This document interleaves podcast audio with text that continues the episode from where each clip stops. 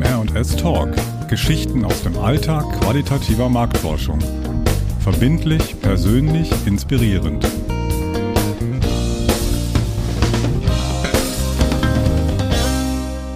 Liebe Hörerinnen und Hörer. Nach unserem kleinen Cliffhanger am Ende der letzten Episode zum Thema Gemeinsamkeiten von Kunst und Marktforschung wollen wir jetzt heute, wie versprochen, dran anknüpfen und über die objektive Hermeneutik sprechen. Mein Name ist Petra Kemmerzell und ich habe auch heute wieder Verstärkung mitgebracht. Hallo Petra, hallo liebe Hörerinnen und Hörer. Ja, mein Name ist immer noch Antje Schaffranitz und ich bin gespannt, wie gut uns beiden heute es gelingt, dieses Thema, was ja doch recht wissenschaftlich ist, unterhaltsam und möglichst praktisch hier im Podcast eben vorzustellen. Ja, da bin ich auch sehr gespannt. Und bevor ich es vergesse, in den Show Notes finden Sie natürlich einige Links, die Sie zu weiterführender Literatur bringen, falls Sie das Thema genauso packen sollte wie mich und Sie noch mehr dazu lesen wollen. Mhm. Und in dieser Literatur habe ich natürlich auch noch mal ein bisschen geblättert und habe folgende Definition gefunden und finde die eigentlich auch ganz einleuchtend. Mhm. Also der Begriff Hermeneutik stammt aus dem Griechischen und bedeutet erklären. Mhm. Der Hermeneutik geht es also darum, Sinnzusammenhänge zu erklären. Richtig. Und die objektive Hermeneutik nimmt dabei sogar noch eine viel strengere Eingrenzung vor, ne? Denn sie hat den Anspruch, das zu untersuchende Material, also den Forschungsgegenstand, wenn wir so wollen, so zu analysieren, dass es bei der Interpretation möglichst wenig subjektiven Einfluss gibt. Mhm. Und im Alltag der qualitativen Marktforschung kann dieser Forschungsgegenstand zum Beispiel eine Werbeanzeige sein, die wir im Vorfeld ihrer Veröffentlichung eben in bestimmten Zielgruppen dann testen können. Ja, genau. Und weißt du, das ist auch ein gutes Beispiel, diese Methode und ihren Mehrwert ne, mhm. gegenüber unseren sonstig durchgeführten klassischen Anzeigentests zu erläutern. Werbung arbeitet ja oft wirklich so ganz bewusst mit verdeckten oder zweideutigen eindeutigen Botschaften, ne? manchmal eben auch mit Humor, mit Ironie. Mhm. Und diese Botschaft muss aber trotzdem von diesem Werbemittel eindeutig vermittelt werden und von allen, die auf die Anzeige schauen, auch fehlerfrei verstanden werden. Ja, genau. Und dabei geht es natürlich nicht nur um die Texte, die in der Anzeige zu lesen sind, sondern ähm, auch auf die gesamte Gestaltung inklusive Bildmaterial kommt es auf jeden Fall an. Mhm. Ähm, denn wenn die Gestaltung von der Botschaft ablenkt oder auf die falsche Fährte führt, mhm. ne, hat der Werbetreibende echt viel Geld aus dem Fenster geworfen. Genau. Und durch falsch gewählte Analogien, ja, oder vermeintlich humorvolle oder originelle Darstellung kann auch eine Anzeige völlig missverstanden werden und damit geht sie dann natürlich am Kommunikationsziel dieser Werbung vorbei. Ich erinnere mich da zum Beispiel an eine Anzeige, äh, die am Beispiel eines Grillabends eine Analogie zwischen Familie Familie und Wirtschaftsunternehmen versucht hat herzustellen. Mhm. Und ich sag dir, der Schuss ging echt nach hinten los. Wieso? Ne? Ja, du, die haben versucht, die Rollen der Wirtschaftswelt, also ein Stakeholder, ein Chairman oder ein Joint Venture, versucht auf Familienmitglieder zu übertragen. In Teilen war das echt lustig und auch originell, ja, mhm. aber in anderen Teilen auch sehr verwirrend. Ne? Zum Beispiel sitzt der Chairman, haha, im Anzug auf einem Stuhl vorm Grill und steckt die Grillgabel, die dann als Stakeholder bezeichnet wurde, ins Fleisch. Haha. Also war für mich eher so äh, Karlauer, aber nun gut. Ne? Aber das Ganze ging noch weiter. Die mhm. äh, Frau im Bild ne, wurde dann als Hauptgesellschafterin bezeichnet und trägt einen Salat zum Grill. Warum? Also es gab auch keinen Tisch, wo sie diesen Salat mitsamt der drei Teller, das war dann das nächste Warum, denn es waren vier Personen zu sehen. Mhm. Also sie konnte diesen Salat nirgends abstellen. Und was soll jetzt der Chairman mit seinem Grill und seinem Stakeholder denn bitte mit einem Salat anfangen? Ne? Und dann wurde es noch lustiger, weil sie wollten unbedingt auch das Thema Outsourcing unterbringen. Ne? Und dann haben sie einen Pizzaboten ins Bild gesetzt. Und man fragt sich natürlich schon wieder, warum? Ja, warum jetzt zusätzlich Pizza für den Grillabend? Schmecken die Würstchen nicht oder ist das Steak nicht gelungen? Reicht der Salat nicht aus? Das hört sich jetzt total witzig an. Für den damaligen Auftraggeber war das bestimmt nicht so witzig. Aber das sind natürlich genau solche Brüche und Irritationen, die Menschen intuitiv spüren, Petra, mhm. ne? wenn sie auf eine solche Anzeige blicken. Häufig aber eben nicht genau benennen können oder beschreiben können und die wir dann in der Analyse der Interviews aufdecken. Mhm. Und genau hier hilft uns die Materialanalyse im Vorfeld der Durchführung von Interviews oder Gruppendiskussionen. Und damit ersparen sparen wir ja unseren Auftraggebern dann wirklich tatsächlich Zeit. So ist es. Denn testen wir die Anzeigenentwürfe vorab, ne, mhm. dann geht das ganze Material eben bereits optimiert ins Feld, wie wir immer sagen. Mhm. Unsere aktuelle Zahl. Also konkret sparen wir 50 Prozent an Interviews oder Gruppendiskussionen ne? und damit unterm Strich etwa 30 Prozent der Kosten, wenn wir einen solchen Pre-Test vorschalten und eben mithilfe der objektiven Hermeneutik das Material in den Mittelpunkt stellen. Unser aktuelles Methodenrezept. Ja, Petra, und neu ist ja wirklich nur die vorgeschaltete Materialanalyse. Und die wollen wir jetzt einfach mal ganz konkret an einem Beispiel einer Anzeige praktisch erläutern. Jo, wie anfangs ja schon erwähnt, geht es bei der objektiven Hermeneutik um den objektiven, das heißt den tatsächlichen Bedeutungsgehalt unseres Werbemittels. Ne? Also der Anzeige, die wir mit Hilfe einer Sequenzanalyse entschlüsseln.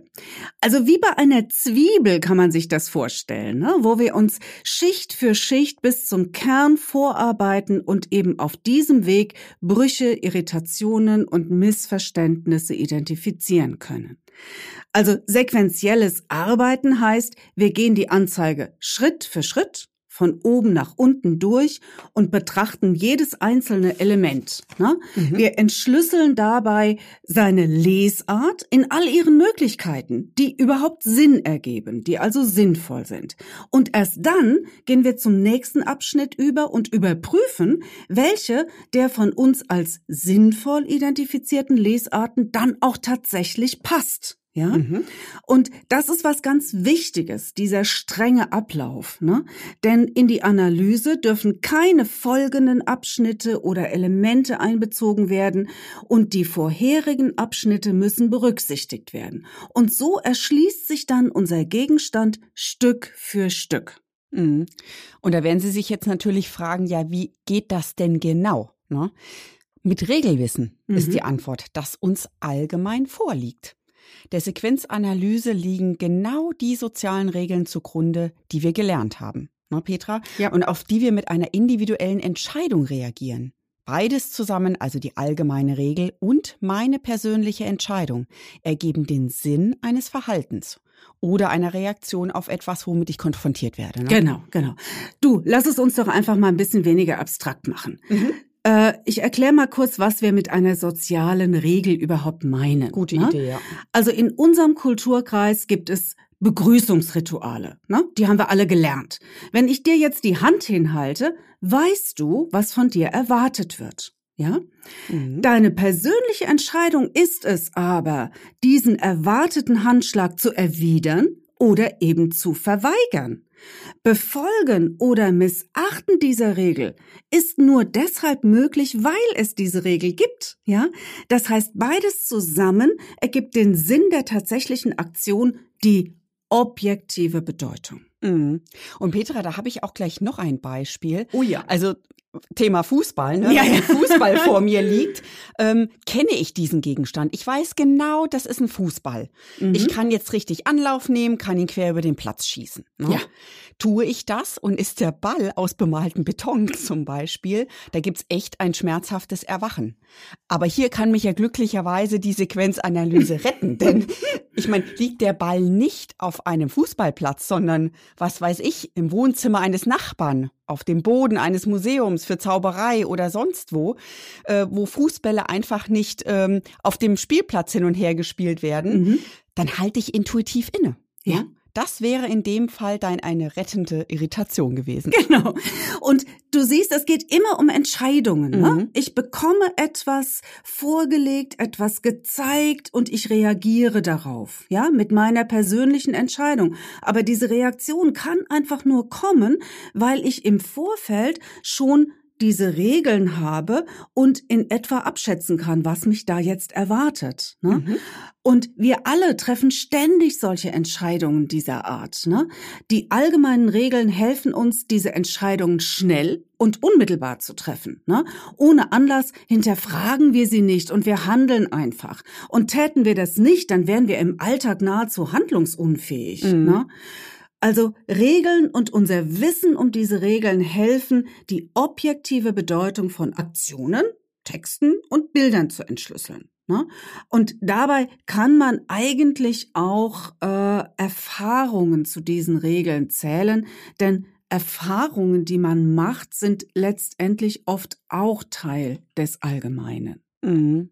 Das hast du schön erklärt. Ist zwar sehr theoretisch, aber hast du sehr schön erklärt, Petra. Ich hoffe auch, dass unsere lieben Hörerinnen und Hörer das auch super so verstanden haben. Aber gehen wir jetzt mal auf das Beispiel der Anzeige. Mhm. Äh, der zu bewerbende Gegenstand waren in dem Fall ja Halstabletten, mhm. die aufgrund ihres oder ihrer Wirkstoffe mindestens eine Woche lang gelutscht werden sollten und nicht nach zwei, drei Tagen schon wieder abgesetzt werden sollten.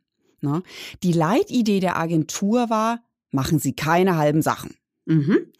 Und diese Idee wurde bildlich und textlich umgesetzt.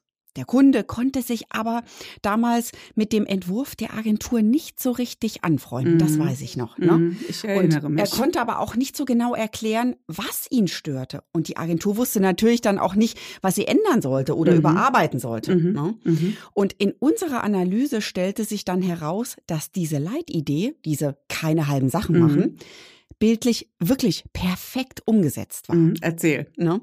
Also dargestellt war damals ja eine junge Frau, deren Make-up nicht vollständig war. Also nur ein Auge hatte Lidschatten, mhm. nur die Unterlippe hatte Lippenstift, nur, wie war es noch, eine Wange hatte Rouge, mhm. ja, und ich meine, so würde ja keine Frau aus dem Haus gehen, oder? Nee, wirklich nicht. Und in der Analyse der nach Bild und Überschrift, also die Überschrift war dann auch die Leitidee, ne, mhm. machen Sie keine halben Sachen. Und die folgenden Anzeigentexte, die zeigten sich jedoch, äh, ja, da hat man Redundanzen gesehen, da hat man Brüche gesehen, die diese ganze bildliche Prägnanz konterkarierten und die Ursache für das unbestimmte, aber negative Bauchgefühl des Kunden waren. Mhm, ne? genau. Also der durch das Bild aufgebaute Spannungsbogen, ne, der wurde ohne Not unterbrochen. Ein Problem, das vom Texter eben mit Hilfe unserer Ergebnisse dann auch schnell gelöst werden konnte. Und im Anschluss an die Materialanalyse haben wir dann noch zwei Gruppendiskussionen durchgeführt, die das Ergebnis dann auch bestätigt haben. Mhm. Ja, also normal hätten wir vier bis sechs Gruppendiskussionen machen müssen und uns da immer wieder entlanghangeln und versuchen zu verstehen, was da los ist, ne? Weil wir haben in den Diskussionen in der Tat auch gemerkt, dass die Teilnehmerinnen an diesen Gruppendiskussionen über die gleichen Dinge gestolpert sind und es aber auch nicht so richtig benennen konnten. Da wir die Analyse aber schon hatten, konnten wir sie dann damit konfrontieren und es hat wunderbar alles zusammengepasst. Ne? Mhm. Und vor allen Dingen haben wir dann in den Kontroll, in der Kontrollgruppe, die wir noch hatten, die optimierte Fassung mit reingegeben. Und die lief durch wie geschnitten Brot. Ja, mhm. also Ende vom Lied, Agentur glücklich und der Kunde auch. Und so soll's doch sein. Ja, genau. Unser aktueller Ufreger. Ach, ob ich jetzt hier einen so für mich typischen Ufrege habe, weiß ich gar nicht so genau. Ne? Es ist eher bei mir so ein bisschen eine Enttäuschung da, ja, dass diese Methode der objektiven Hermeneutik es doch relativ schwer hat, ne, in der hm. Praxis moderner qualitativer Marktforschung ihren Platz zu finden. Ja, absolut. Ich meine, das ist ja auch mein Gefühl. Ne? Stellt man die Methode anhand von ganz konkreten Beispielen vor und hier haben wir ja auch wirklich gute Beispielanalysen gemacht, mhm. die man auch wirklich sehr anschaulich präsentieren kann. Mhm. Ähm, sind die Kunden total begeistert, ja, und kriegen dann aber irgendwie doch kalte Füße, wenn es um eine tatsächliche Beauftragung eines solchen Pretests für ihre Anzeigen geht. Mhm. Weißt du, vielleicht liegt es auch daran, dass die Methode der objektiven Hermeneutik einfach so komplex wirkt. Ne? Mhm. Und man muss sich da schon so ein bisschen reinfuchsen. Ähm, in einer der letzten Ausgaben der Fachzeitschrift Planung und Analyse schreibt Rolf Kirchmeier, der ist derzeit Dozent für qualitative Forschung an der Hochschule Fresenius, dass die, ich zitiere, qualitativen Institute in Deutschland sich ihrer methodischen Wurzeln oft gar nicht mehr bewusst sind. Ne? Mhm. Also Tiefenpsychologie, Kognitionswissenschaft, Phänomenologie und Kontextualismus ha, ich hab's diesmal fehlerfrei ausgesprochen, sind, sind ja auch wissenschaftliche Methoden, ne, die wir in der qualitativen Marktforschung in unserem Portfolio haben und die wir in vielen Studien ganz selbstverständlich einsetzen, ne, ohne jetzt in unseren Angeboten zur Studienkonzeption einen wissenschaftlichen Überbau dafür anzuführen. Mhm. Ne? Und weißt du, die objektive Hermeneutik hat es nicht zu dieser Selbstverständlichkeit im Alltag qualitativer Forschung gebracht. Hier muss einfach einfach viel Aufklärungsarbeit geleistet werden, damit der Kunde den Nutzen überhaupt richtig versteht. Vielleicht ich gebe es ja zu, ist mein Plädoyer für diese Methode aber auch so ein bisschen durch meine persönlichen Wurzeln des Soziologiestudiums bei Ulrich Oevermann, der diese Methode federführend entwickelt hat, vielleicht auch ein bisschen zu rosig eingefärbt.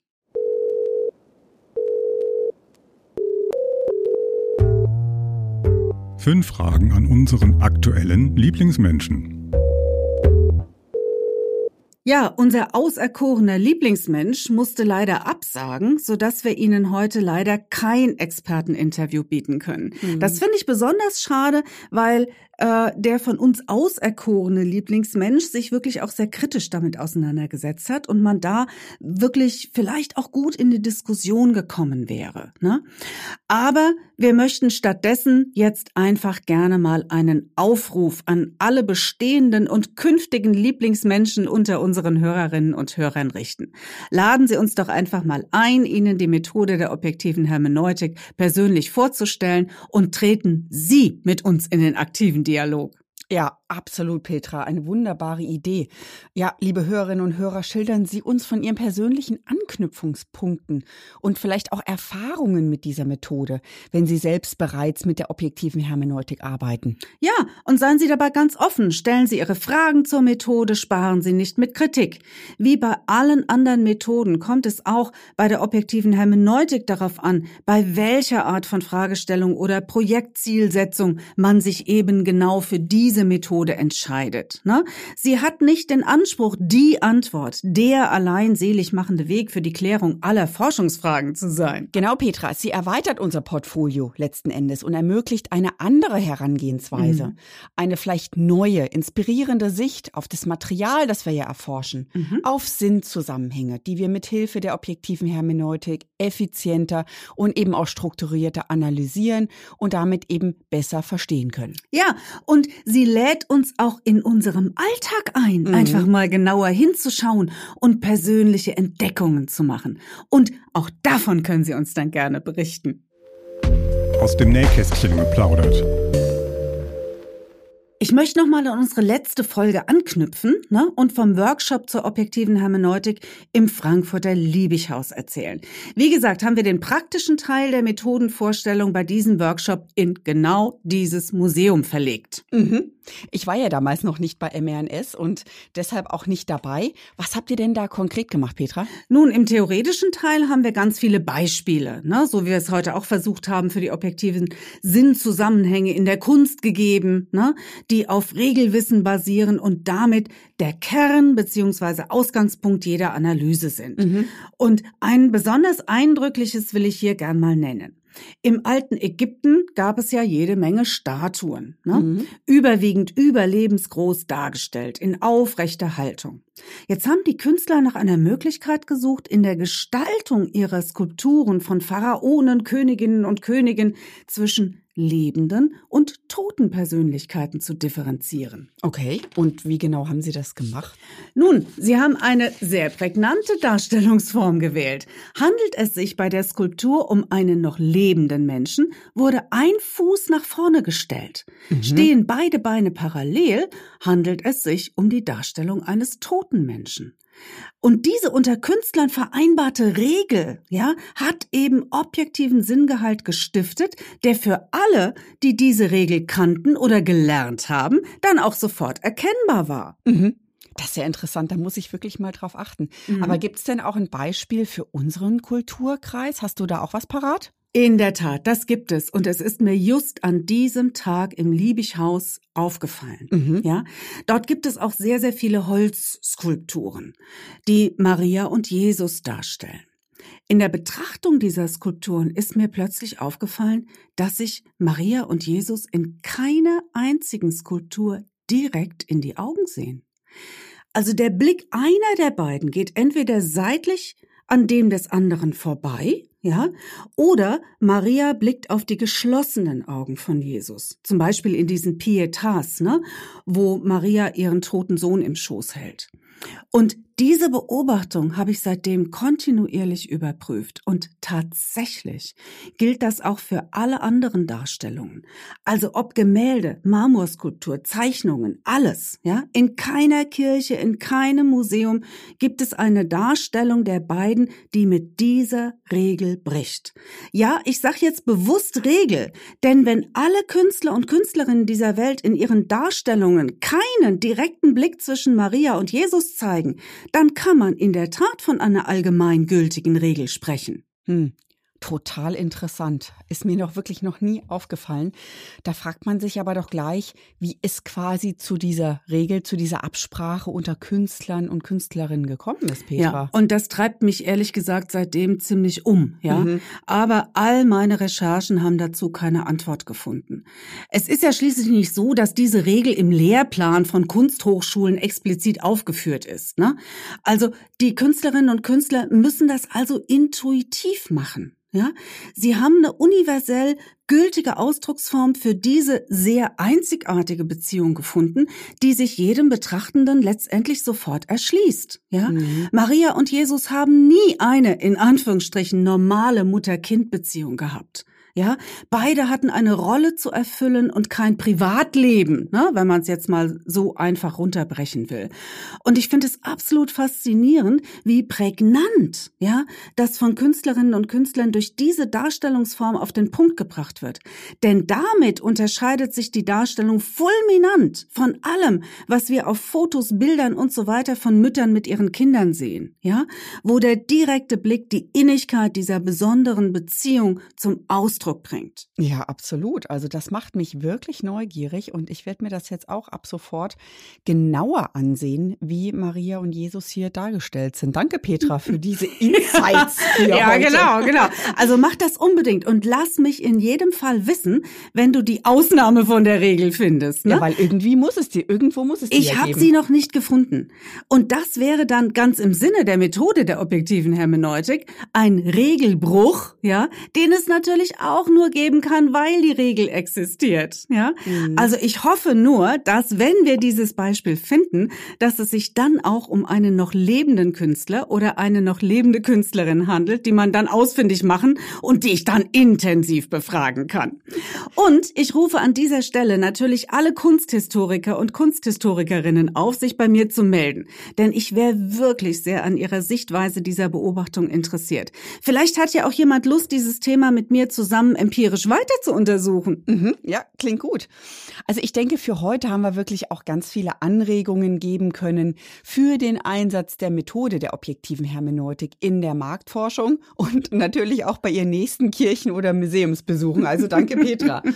Ich sage an dieser Stelle jetzt schon mal Tschüss und wünsche Ihnen einen schönen Sommer. Ja, und diesen Wünschen schließe ich mich an und möchte Sie noch darüber informieren, dass unser Podcast jetzt mal auch eine kleine Sommerpause macht. Ne? Wir haben schließlich Kirchen, Museen und so weiter auf unserem mhm. Programm. Und die nächste Episode von MR&S Talk kommt dann im September. Bis dahin Bleiben Sie neugierig, erforschen Sie die Welt und lassen Sie uns an Ihren Beobachtungen auch teilhaben. Feedback erreicht uns wie immer am schnellsten per E-Mail unter info@mr-s.com. Den Link und weitere interessante Informationen zum Podcast und vor allem zu unserer heutigen Episode finden Sie wie immer in den Show Notes. Auf Wiederhören im September. Tschüss. Ja, tschüss. Das war unsere heutige Episode von MR&S Talk. Geschichten aus dem Alltag qualitativer Marktforschung. Verbindlich, persönlich, inspirierend.